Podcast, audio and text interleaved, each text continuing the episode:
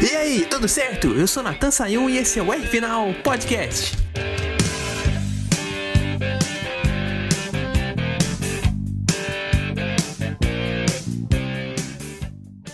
Você que conhece e acompanha o R Final há muito tempo, quando tem um acontecimento muito importante, a gente comemora de um jeito muito especial. Dá ênfase realmente pro acontecimento, né? Uhum. Então, por causa que o Sérgio Pérez ganhou o GP de Mônaco, solta a música, editor!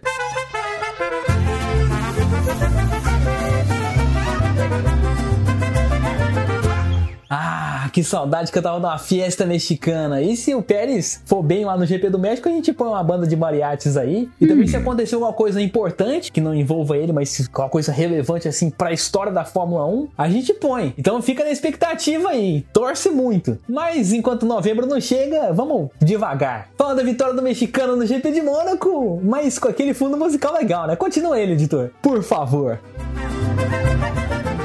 Então, pessoal, eu sei que teve muita estratégia envolvida nessa corrida, mas eu vou focar na parte final, né? Naquela hora que estavam os quatro juntos. Pérez, Sainz, Verstappen e Leclerc. Dava uma boa foto de capa de celular, né? Se pegasse ali uma curva lenta com os quatro juntos. Por causa dessa direção dos quatro, eu não vou dar o carimbo só pro Pérez que ganhou, né? Tem que dar o carimbo pros quatro, porque tinha uma margem de erro e eles não cometeram. Ela direção precisa tentando ganhar as posições. Então, valeu, pessoal!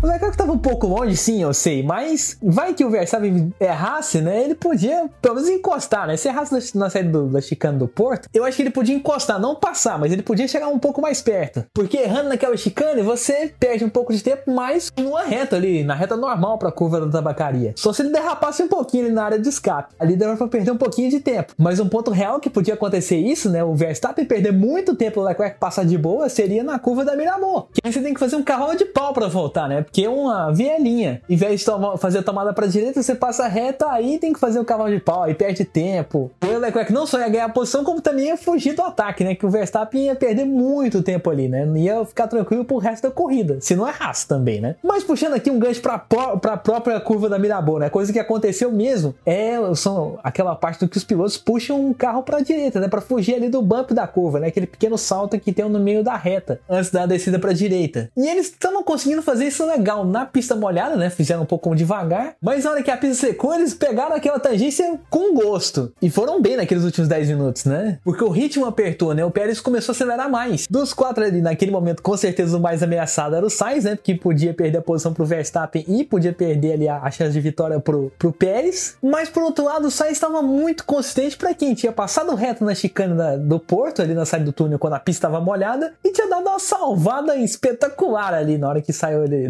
da, última curva e fez um mini drift ali na reta, quando a pista também estava molhada, né? Se batesse ali ia ser fim de corrida, né? Não ia chegar no final. O que eu tô querendo dizer é meio confuso, mas apesar de tudo que aconteceu com ele durante a corrida, na hora que a pista secou, ele tava ali do encalço do Sérgio Pérez. Foi um segundo lugar muito bom. Afinal de contas, ele não deixou que o Verstappen passasse também, né? Segurou ali a pressão. Um destaque aqui interessante, né? A Red Bull consegue duas vitórias consecutivas em Mônaco com dois pilotos diferentes, coisa que eles não conseguiam desde 2012, né? Que o Vettel venceu em 2011 e o Weber venceu em 2012. Na verdade, tinha sido a sequência de três vitórias. Weber venceu em 2010, Vettel venceu em 2011 e Weber venceu em 2012 de novo. Agora eles conseguem isso com o Verstappen ano passado e o, e o Pérez agora. E o Sainz consegue pódio pela segunda vez consecutiva em Mônaco, né? Foi segundo colocado em 2021, agora é segundo colocado de novo. Tá faltando a vitória? Tá, mas tem esse pequeno grande prêmio de consolação, né? Que é o segundo lugar em Mônaco duas vezes. Não foi qualquer pista, não, foi a mais importante do calendário da Fórmula 1. Agora falando de importância, né? Teve acidente do Mick Schumacher que a gente viu pela primeira vez a segurança desse novo carro, né? O carro partiu no meio, ali no da piscina, ele saiu inteiro, né? Meio tonto, mas saiu inteiro e o carro não quebrou, não pegou fogo, né? Igual aconteceu ali no acidente do Romain Grosjean, lá no GP do Bahrein de 2020, né?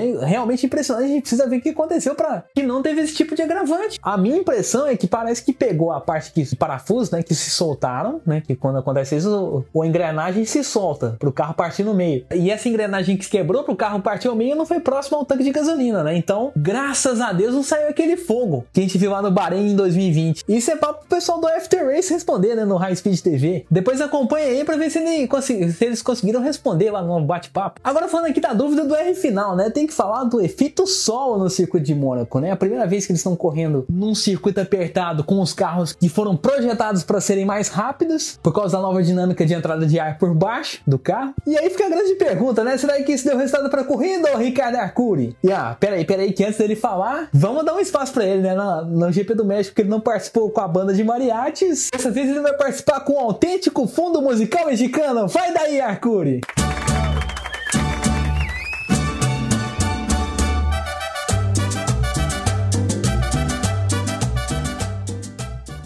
Olá, caríssimo Natan e amigos do podcast R Final. Olha, Natan, sem querer a gente já teve meio essa resposta durante os treinos livres mesmo. A princípio, a gente pensaria que não faria tanto efeito o efeito solo em Mônaco pelo fato do circuito ser extremamente travado, com curvas de baixa velocidade, e portanto o efeito solo, que teria sua real eficiência em altas velocidades, acabando não aparecendo. Porém, ele apareceu de uma outra maneira e que está sim influenciando os pilotos neste final de semana, que é por causa do porpoising. Sim, aquele mesmo kick que a gente já conversou várias vezes, que o efeito solo causa no carro ao sugar ele muito perto do chão, ele acaba batendo no chão e subindo, tendo um kick e esse efeito chama porpoising. E esse efeito tem aparecido bastante nos treinos livres da Fórmula 1 e também apareceu um pouco no Qualify. Foi muita gente perdendo o controle do carro, muita gente tendo batida. E por quê? Porque por causa do kick você tem menos aderência mecânica, que é o que realmente manda em Mônaco. E aí acaba fazendo a curva com mais dificuldade, errando ela ou até batendo. É isso aí, Natan. Um grande abraço e uma boa semana a todos.